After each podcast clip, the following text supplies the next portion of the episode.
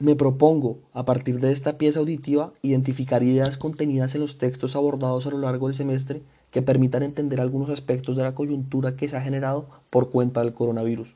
Las autoras Clemencia Plazas y Ana María Falchetti, en su texto La sociedad hidráulica CENU, nos presentan la idea según la cual existen diferentes formas de relacionarse con el territorio y la naturaleza. Las autoras nos muestran la forma de relación de los sinúes con el territorio y la naturaleza. Sostienen que la relación y pretensión territorial de los sinúes es de estabilidad, es decir, las autoras muestran cómo las estructuras hidráulicas de los sinúes, su organización territorial, sus sistemas políticos y sociales son una manifestación de la pretensión de estabilidad de estas comunidades en el territorio, de manera que la organización territorial de estas comunidades está encaminada es hacia lograr la estabilidad. Como contraposición a esa forma sin relación del territorio está la que concibe el derecho por medio de la propiedad. Se trata de una visión del territorio que supone verlo como un recurso. Se trata de una visión del territorio y la naturaleza estable, a pesar del carácter dinámico de la naturaleza y el territorio. Prueba elocuente de esa percepción desconectada del territorio son nuestros sistemas de alcantarillado de herencia colonial, que responden a las estacionalidades climáticas, en lugar de responder a estacionalidades lluviosas propias de nuestro territorio.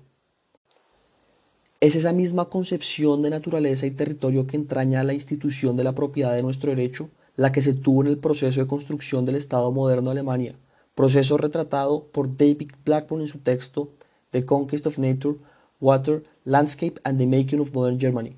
La concepción de naturaleza y territorio que se tuvo en la construcción del Estado moderno de Alemania fue una concepción de rivalidad, enemistad y de separación.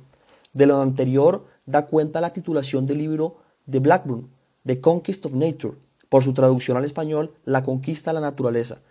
El título reafirma que se veía a la naturaleza como el enemigo que se debía dominar y conquistar para hacerlo servir a las agendas sociales, económicas y políticas del Estado moderno de Alemania. Sin embargo, esta relación de enemistad del hombre con la naturaleza que expone Blackburn en su libro se ha presentado desde un pasado muy remoto en la historia del desarrollo de las civilizaciones y hoy en día sigue vigorosamente vigente. La excepción no ha sido Colombia, por supuesto, cuya institucionalidad e incluso ciudadanía está permeada por esa visión de naturaleza. Son muchos los ejemplos que pueden dar prueba de lo anterior, sin embargo, una manifestación curiosa pero elocuente de la, visión enemistada del hombre sobre la naturaleza en Colombia es la existencia en el Parque Central de Villavicencio de un monumento un hacha, que se irgue conmemorando el esfuerzo de los fundadores de la ciudad para prevalecer sobre la naturaleza y dar paso a la ciudad.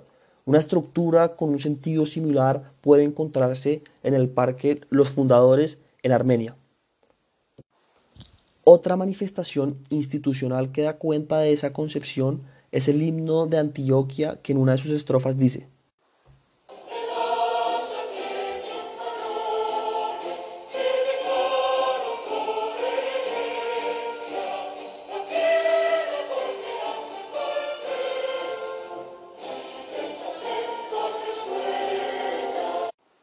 El hacha que mis mayores me dejaron por herencia la quiero porque a sus golpes libres asientos resuenan. La anterior estrofa exalta y celebra la gran capacidad de los antioqueños de expandirse por el territorio. Así pues, se ve como hay una idea ratificada subrepticiamente en el texto de Blackburn, y es que la construcción del Estado moderno ha venido acompañada con una narrativa de dominación de la naturaleza y expansión por el territorio. Ahora bien, esa visión del Estado moderno actual sobre la naturaleza se ha ratificado en tiempos del coronavirus. Cuenta de ello dan los diferentes líderes políticos que se refieren al virus como el enemigo, al que hay que neutralizar. Se refieren al virus en una terminología bélica, creando metáforas militares como que estamos en una guerra contra el virus, entre muchas otras expresiones. El científico colombiano Moisés Wasserman advertía del error en el que se incurría al entender el virus de esa manera y sostuvo lo siguiente en una columna de opinión. Los organismos de la biosfera no están para servirnos ni para atacarnos. Siento desilusionar a algún lector, pero son absolutamente indiferentes a lo que nos pase.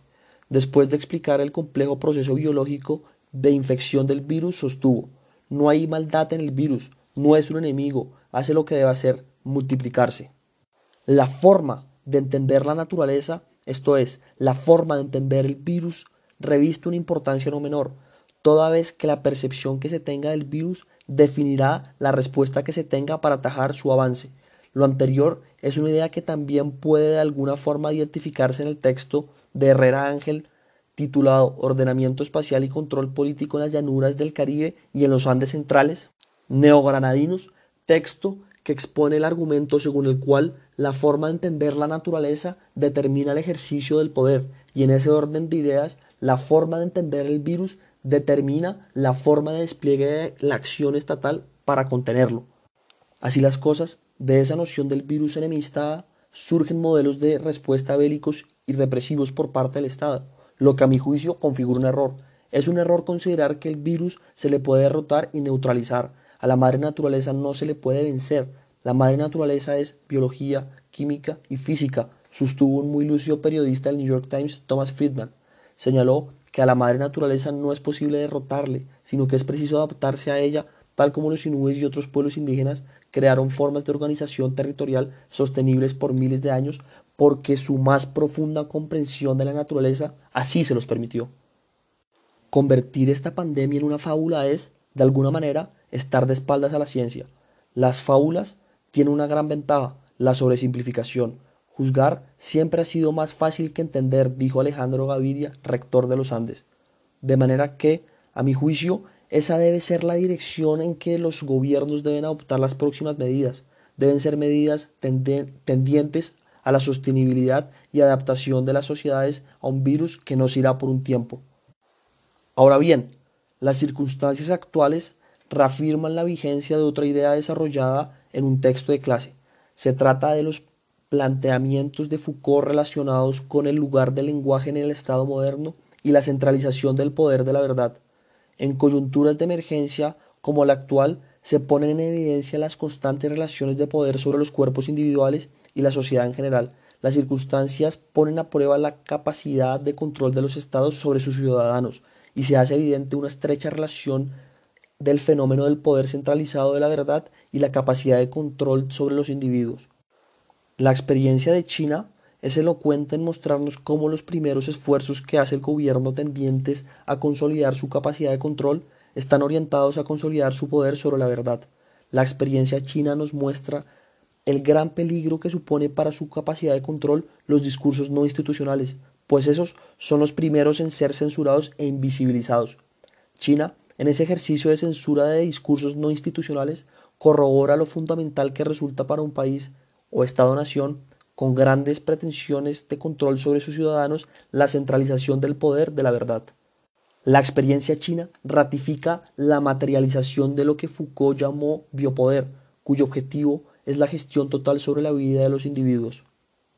Muchas personas de diferentes orígenes y condiciones han aventurado a reflexionar sobre la actualidad dando diagnósticos que son unos más acertados que otros.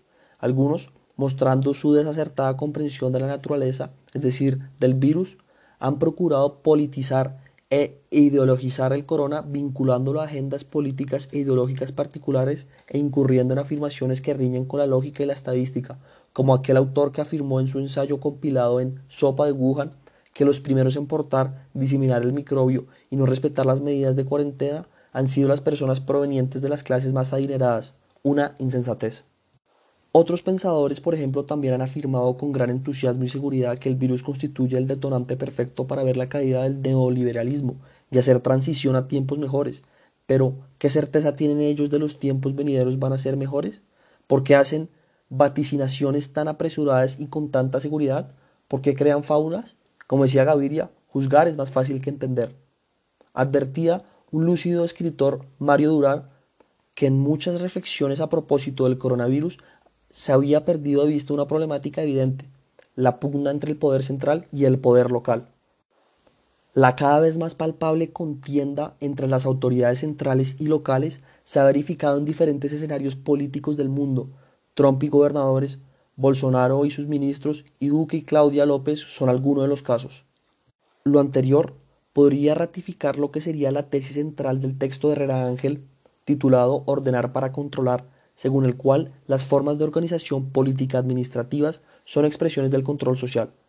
El hecho de que en tiempos como los actuales en los que se configuran, razón de las circunstancias, unas necesidades de control más pronunciadas, se hace evidente la tesis del texto, que es determinante el papel de las estructuras político-administrativas en el control social. En ese sentido, vemos cómo con las distintas lecturas nos hemos aproximado a la cuestión de la naturaleza dentro de la historia.